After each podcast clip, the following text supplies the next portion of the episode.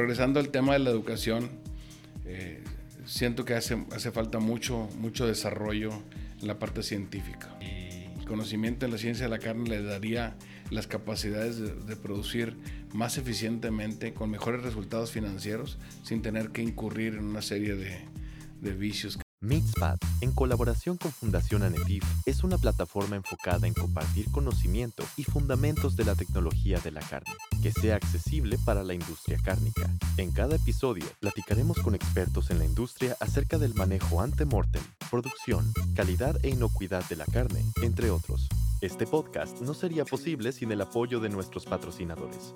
US Meat Export Federation Ultrasource, equipo e insumos para la industria cárnica y alimenticia.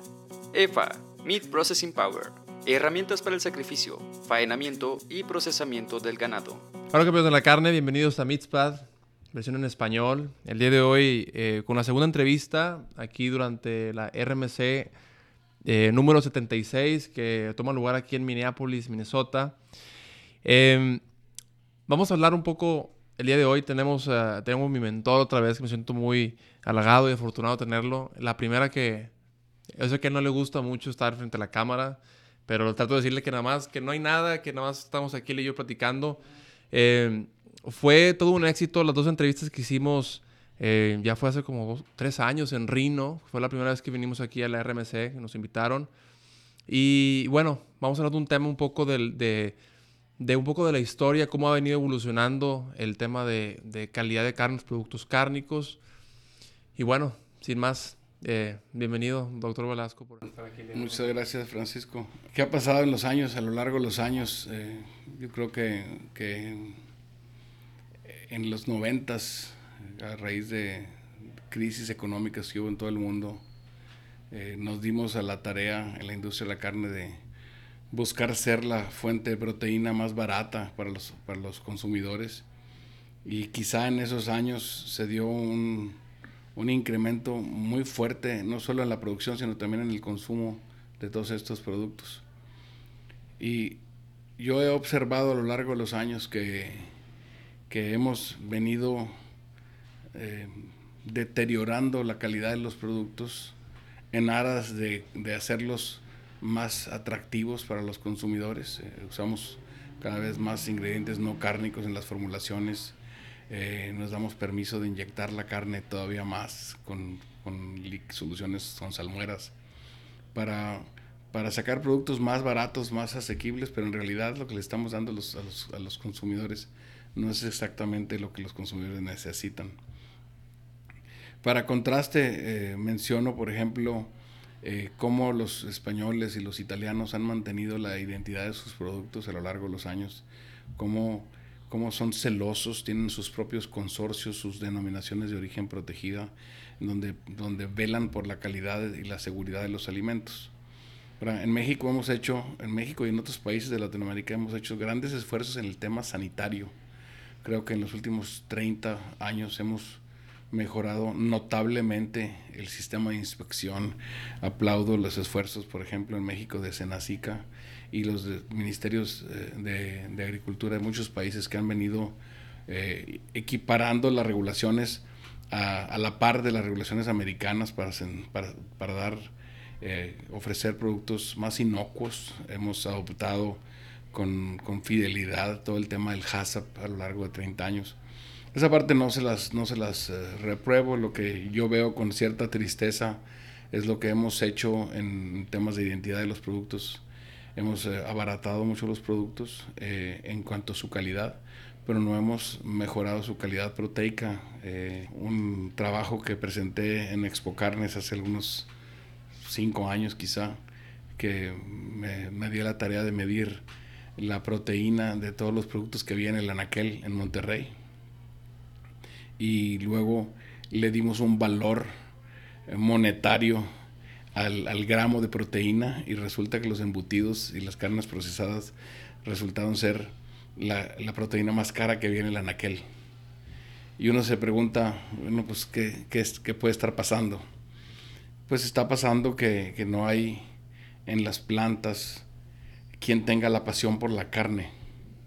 Pues más bien tenemos pasión por hacer negocio y creemos que esa es la forma de hacer negocio, pero quizá hay otras maneras de hacerlo yéndonos hacia el lado contrario exactamente, dar productos mucho más proteicos, eh, muchos productos que, que, contengan más proteína, que, que contengan más carne, que, que, es lo que beneficia al sector primario, porque el sector primario cada vez está más deprimido, o sea, los productores de carne no tienen la suficiente redituabilidad, porque el mercado que es natural para ellos se ha venido, se ha venido reduciendo. Entonces, yo insisto mucho que es un tema de educación. Es un tema de, tener en las, en las, empresas de Latinoamérica gente que conozca un poco más de, la, ciencia de la carne. En el TEC de Monterrey, eh, que siempre han sido muy eh, orientados a la, a la educación eh, después de, graduados. Hemos hecho un diplomado en ciencia y tecnología de la carne que en colaboración con, con ANETIF, con el ingeniero Mario Gorena, hemos, hemos trabajado, ese es el noveno año que lo impartimos y, tengo el gusto de decirles que hay muchas empresas mexicanas que tienen eh, empresas filiales en, otras partes de Latinoamérica que ah, se han metido al, a la onda de estudiar eh, la, ciencia de la carne. Ese es un diplomado que tiene seis módulos y el último se da en la Universidad Estatal de Kansas. Pero tenemos que seguir buscando maneras de, de, hacer, de hacer que que la masa de personas educadas en la ciencia de la carne se incremente. Y ahí es donde, donde se, hace interesante voltear a ver las universidades de los Estados Unidos.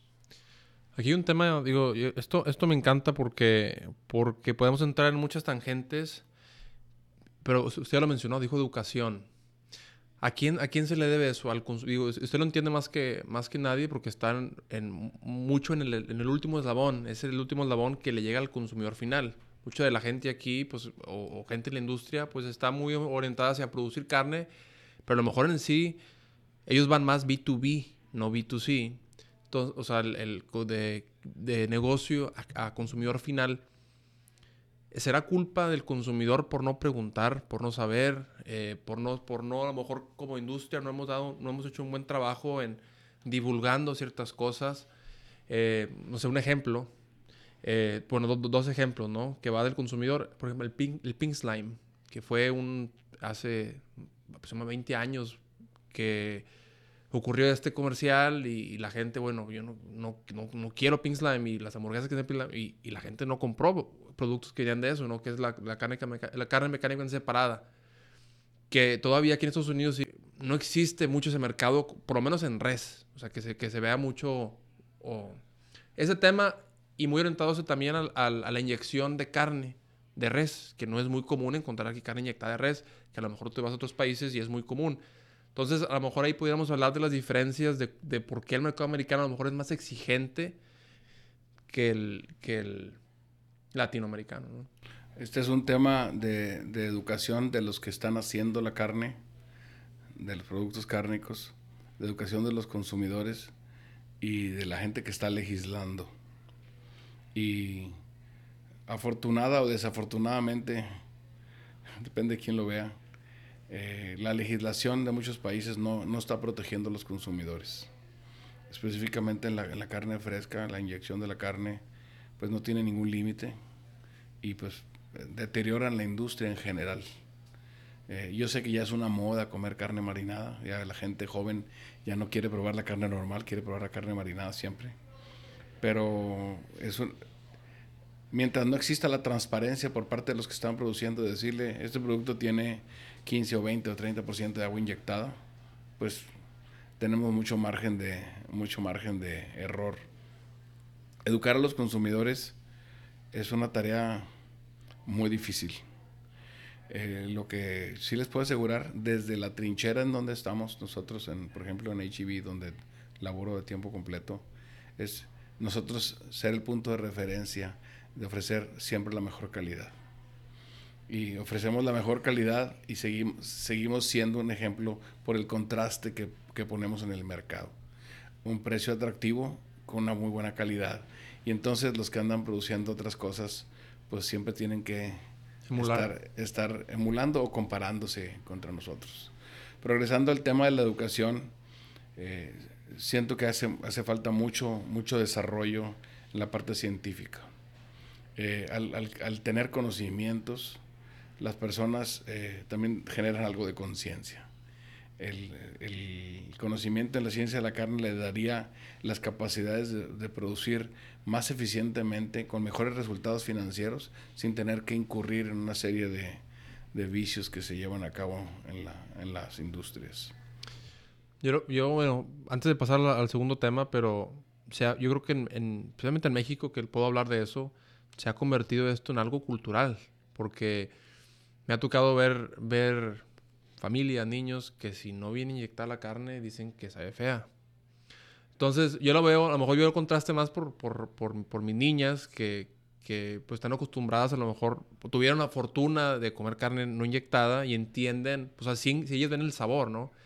Y viéndolo un poco a lo cultural, porque uno crece probando esa carne. Entonces llegas, llegas los 5, 10, 15, 20 años y estoy, pues yo estoy acostumbrado a que la carne sepa y también que la textura tenga esa textura aguada, ¿no? Y es algo muy difícil porque ya estás hablando de, se convierte en una cultura, eso, ¿no? A lo mejor digo, Claro, ya, ya lo traen desde niños, ya lo traen, ya están embebidos en esa, en esa forma. Es muy difícil, eh, a menos que un día descubran la carne normal y tengan una experiencia mucho más satisfactoria que lo que están realmente consumiendo en este momento. Desde 1833, Ultrasource ha sido un proveedor confiable para la carne en México, Centro y Sudamérica. Provee equipo para el sacrificio, procesamiento y empaque de productos cárnicos y alimenticios. Definitivamente. Vamos a pasar al otro tema que es, eh, pues explíquenos, ¿no? Lo que, lo que está haciendo usted o lo que ha, bueno, sabemos ya lo que ha hecho, por ejemplo, a mi persona que me ayudó mucho a, o me ayudó totalmente a venirme a Kansas State University al tema de la maestría el doctorado. Y va más allá, ¿no? Ahorita con los nuevos, eh, pues este nuevo convenio que se están, que se están haciendo con, con la AMSA, y a lo mejor nos puede platicar un poco de, de las oportunidades que vienen para, para jóvenes eh, en México.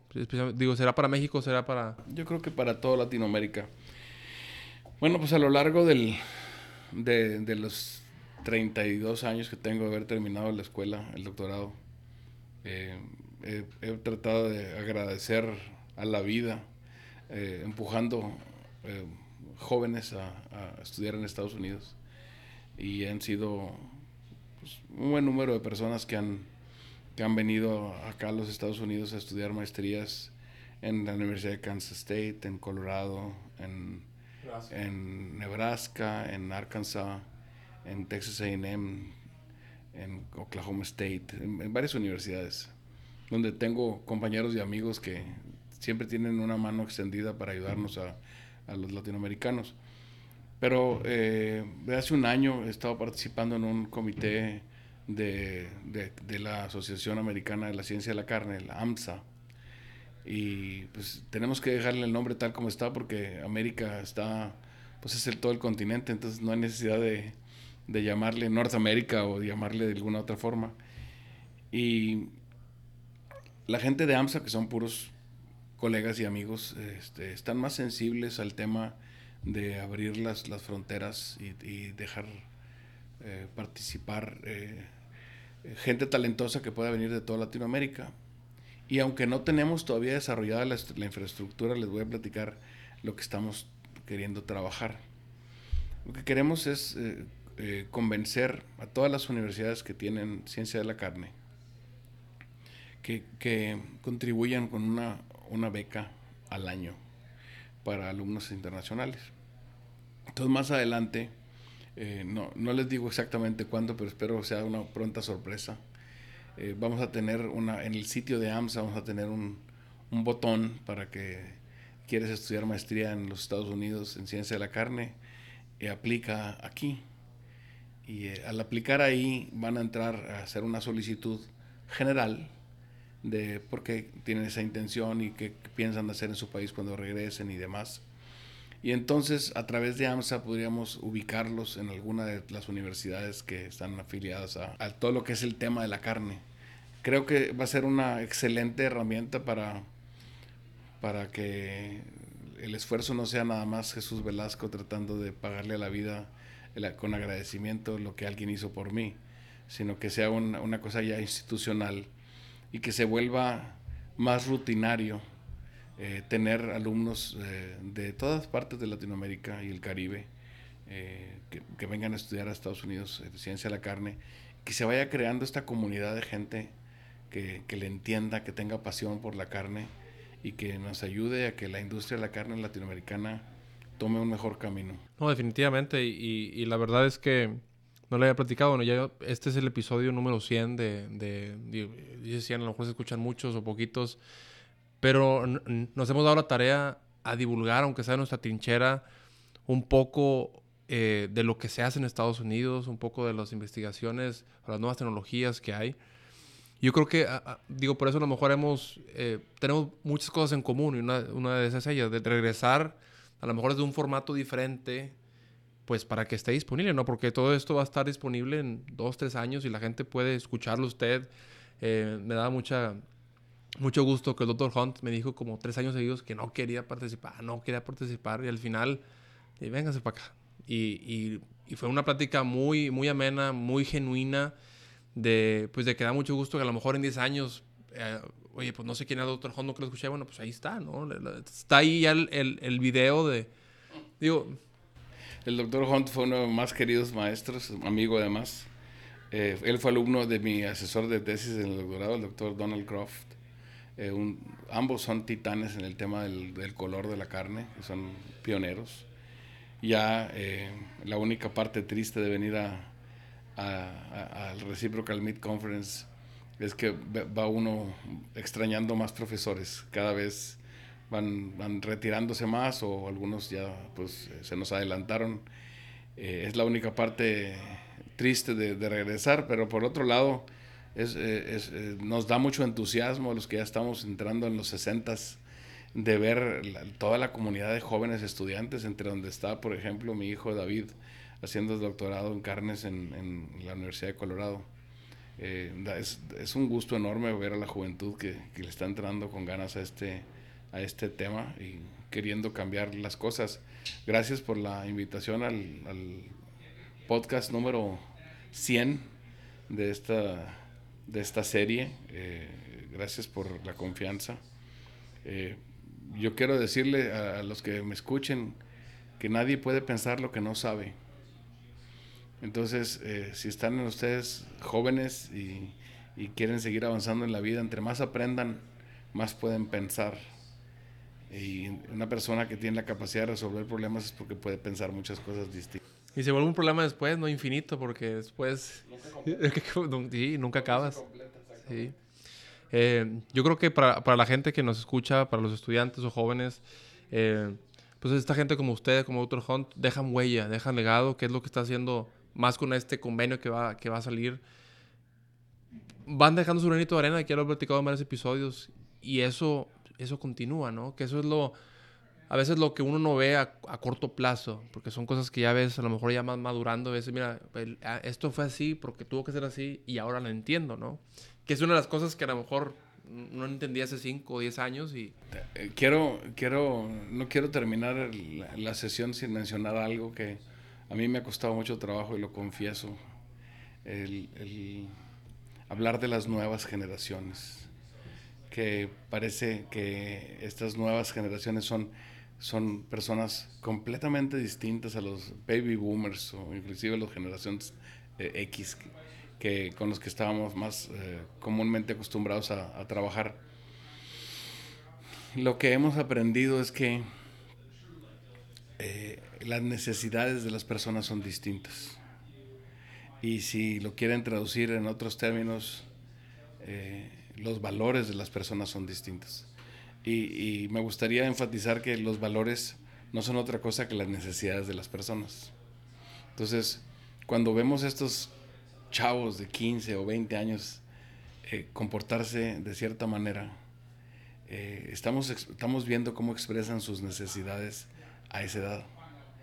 Y es bien difícil aceptar que a lo largo de nuestra vida nosotros mismos hemos cambiado nuestros valores sin darnos cuenta y como es, es, es, tan imperceptible el cambio, no nos damos cuenta hasta que nos traen a una persona que tiene 30 años o 40 años menos que nosotros y empezamos a ver lo diferentes que son y se nos olvida que nosotros alguna vez fuimos exactamente lo mismo para, para nuestros padres, o sea, había esa diferencia de, de necesidades y valores. Eh, tenemos que aprender a trabajar eh, todos juntos. Cada generación trae sus, sus, sus, pros y sus cons y tenemos que hacernos a la idea de que eh, estas nuevas generaciones traen mucho valor agregado en lo tecnológico y tienen oportunidades en otras cosas que quizá nosotros podemos ayudarles. Y si nos ponemos de acuerdo, vamos a llegar muy lejos. Sí, ¿no? Y, definitivamente es el, consumidor que, un, que, que, le va a hablar la industria en 5 o 10 años, o ya le está hablando, ¿no? Entonces hay que entenderlos y hay que tener esa, pues esa relación, definitivamente. Pues le agradecemos mucho el tiempo otra vez por, por este episodio número 100. Eh, esperamos verlo en el 200. No sé si sean dos años, tres años, pero vamos a hacerlo como algo costumbre. Eh, bueno, a lo mejor no tan lejos, a lo mejor en 150, pero bueno. No, gracias a ustedes. Sigan, sigan haciendo este, este tipo de, medio informativo. Eh, creo que tienen em, capacidad de llegar a una audiencia muy grande y, son parte del proceso educativo. Que la, gente encuentre a través de ustedes dónde poderse educar. Es muy importante. Muchas gracias.